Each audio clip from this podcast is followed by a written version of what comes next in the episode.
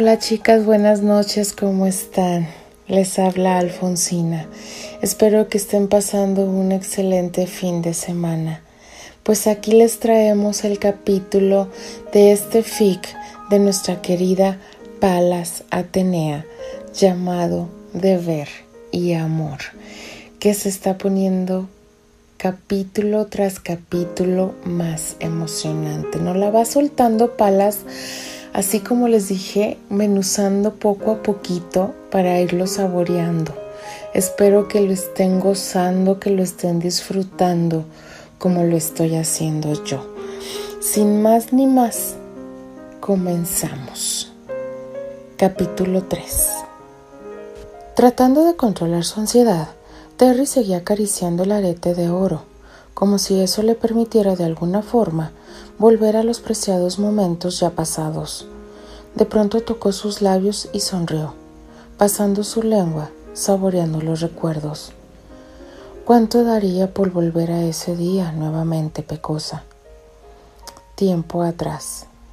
Terry acompañó a Candy a la cabaña que compartía con sus amigas.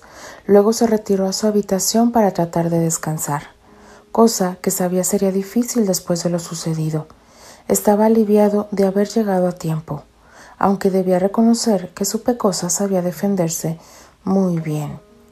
Aún así, aunque estaba agradecido porque ella podía cuidar de sí misma, le gustaba poder encargarse de protegerla cuando le fuera posible y siendo honesto, le gustaría que eso fuera siempre. Cómo le encantaría poder estar para ella en todo momento y con esos pensamientos, con una imagen en la que imaginaba a Candy entre sus brazos, fue quedándose dormido.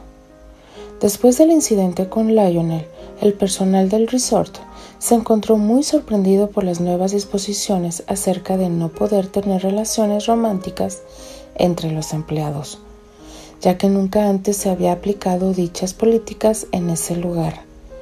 Claro, aparte de Candy, Terry, Annie y Patty, nadie sabía lo sucedido la noche anterior. Está de más decir que la rubia pecosa había sido más que regañada por sus amigas por no haberles avisado, al mismo tiempo que se deshacían en halagos hacia el castaño por su actuación en defensa de ella. Realmente mereces que le contemos a Albert sobre esto. No, Vamos, Annie, estoy bien, no pasa nada. No preocupen a Bert por algo sin importancia. Candy, realmente me sorprendes. Tú sabes que no fue algo sin importancia. Si eso nos hubiera sucedido a alguna de nosotras, tú estarías igual o peor. Así que por favor, al menos acepta que en esta ocasión fuiste muy imprudente. No lo voy a negar, Patty. Prometo que no vuelvo a hacer algo así.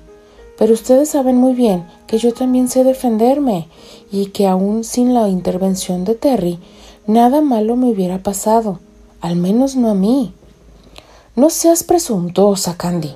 Sabemos que eres la mejor de las tres en cuanto a defensa personal. Pero, y vuelvo e insisto, pero la mejor defensa es la prevención. Porque tú no adivinas el futuro y no sabes con qué te puedan atacar. Imagínate y hubieran sido más de uno. Si hubieran estado armados. Sí, sí, ya sé que exagero un poco, pero solo quiero que comprendas nuestro punto. Está bien, Annie, lo comprendo. Prometo no volver a angustiarlas así. Por otro lado, me parece injusto la nueva política de no relaciones románticas entre empleados. Casi pareciera un castigo, como si te culparan por lo sucedido, expresó molesta Patty. Eso mismo pienso yo. Son unos hipócritas.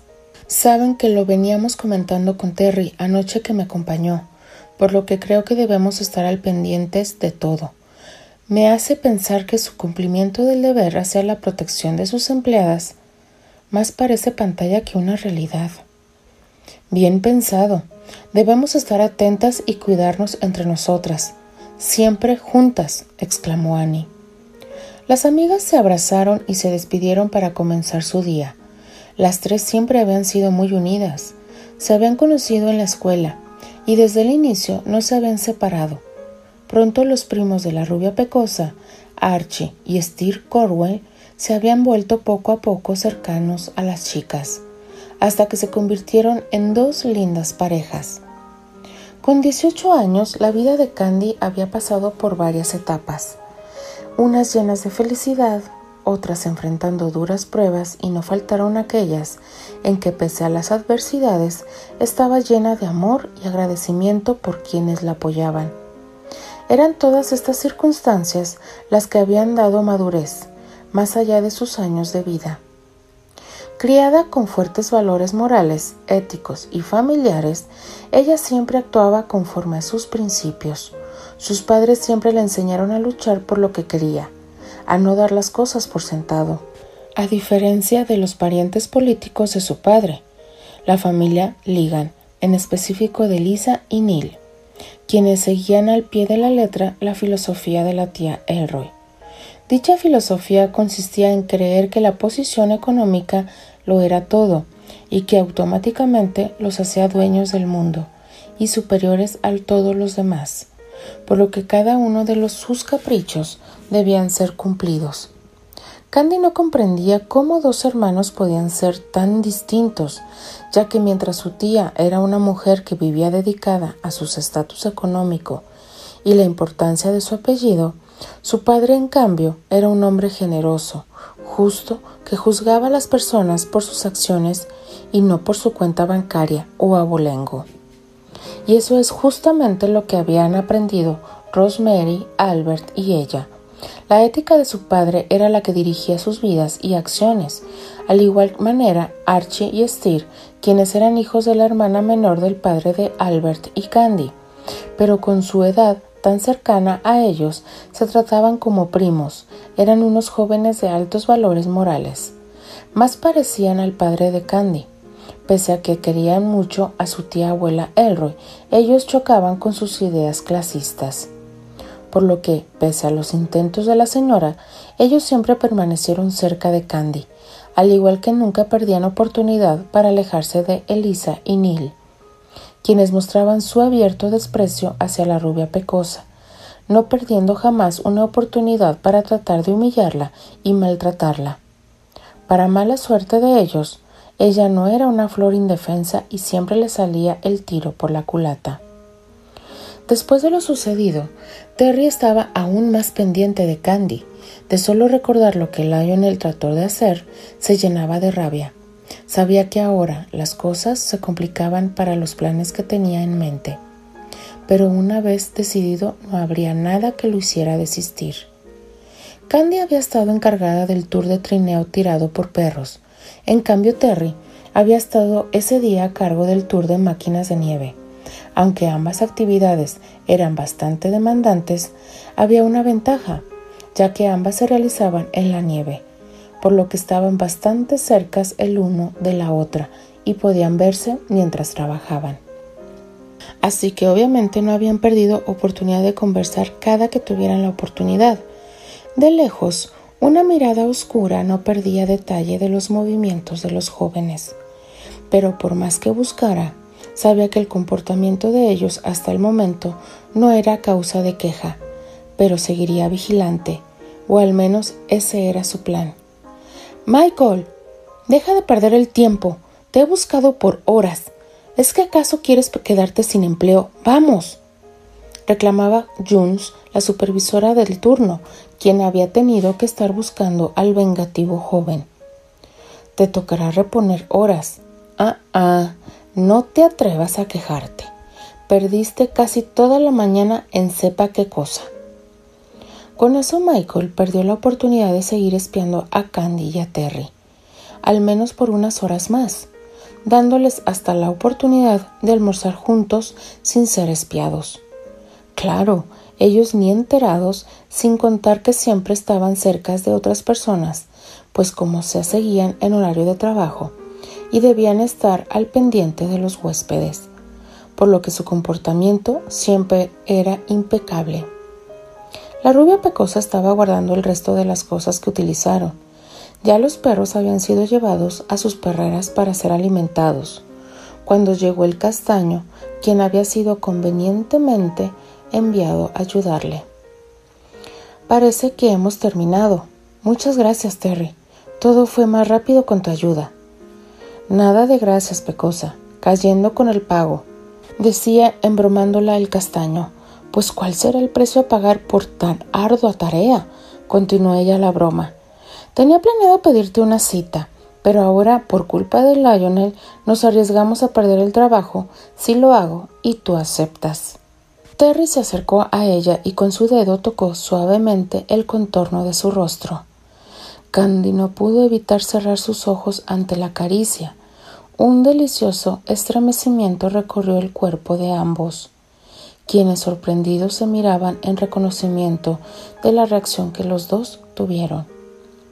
Debo decir que aun pareciéndome extremo, poco me importaría pagar las consecuencias con tal de disfrutar de tu compañía en caso de que aceptaras, pero me parece egoísta exponerte al castigo.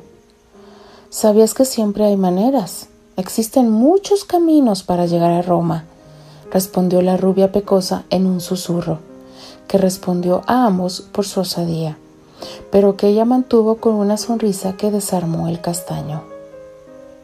Llegué tan pronto pude. ¿Les falta mucho? interrumpió la voz de un compañero de trabajo del resort. Justo acabamos de terminar. Gracias por venir tan pronto, James agradeció la rubia pecosa cuando estuvo cerca del joven. Bueno, andando, que el tiempo apremia, concluyó Terry, haciendo un esfuerzo por no moler a palos al pobre chico que llegó a interrumpirlos sin querer.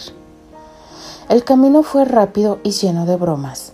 Para fortuna de los jóvenes, James no se percató de la inusual cercanía de Candy y Terry al ir pendiente de la nieve de la entrada del edificio.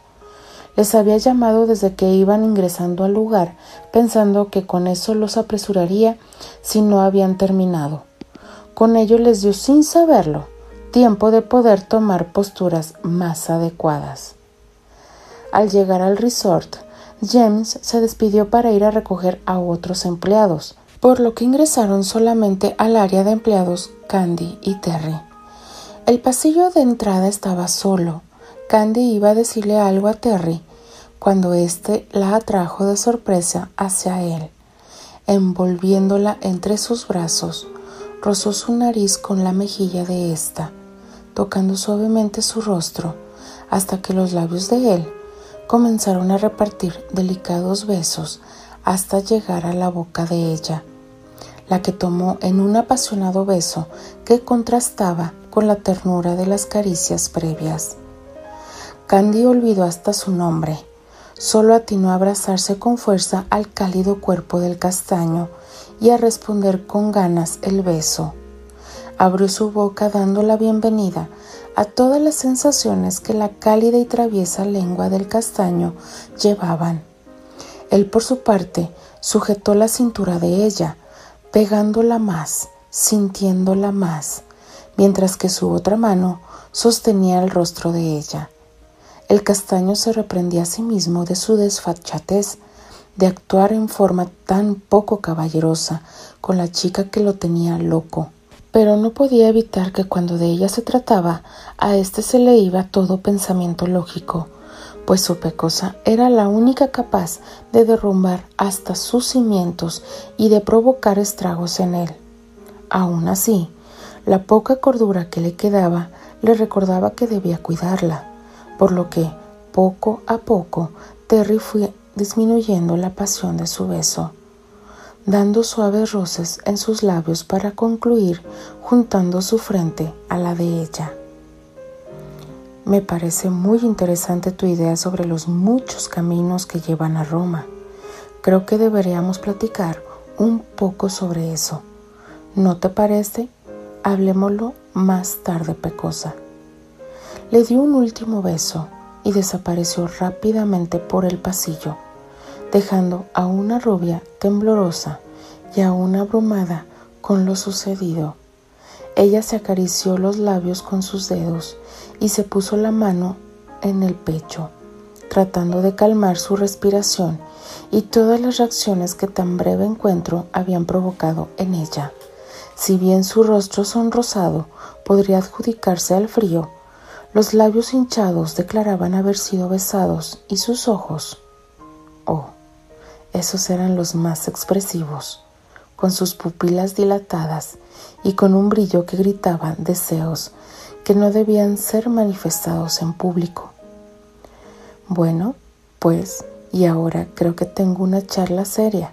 Me parece que tendré que aclararle a mi mocoso majadero que una cosa son los caminos y otra las confianzas que se toma. Pensó para sí la rubia pecosa, mientras trataba de disimular la sonrisa que dibujaba su rostro. Continuará. Bueno, chicas, yo creo que Palas está aprendiendo de nuestra querida fantasía. Nos dejó con el alma en un hilo con este capítulo, queriendo más. Yo me quedé así como que más y más. Palas, por favor, no le aprendas eso a nuestra querida fantasía. Después nos vamos a quedar sin uñas, sin cabello. O sea, no, de verdad, este, no sé qué nos depara el siguiente capítulo, ya lo ansío con todas las ganas.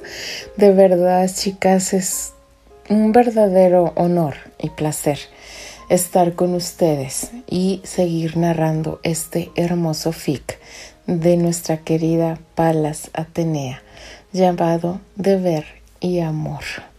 Esperemos el próximo capítulo. Hasta la próxima. Nos vemos. Buenas noches.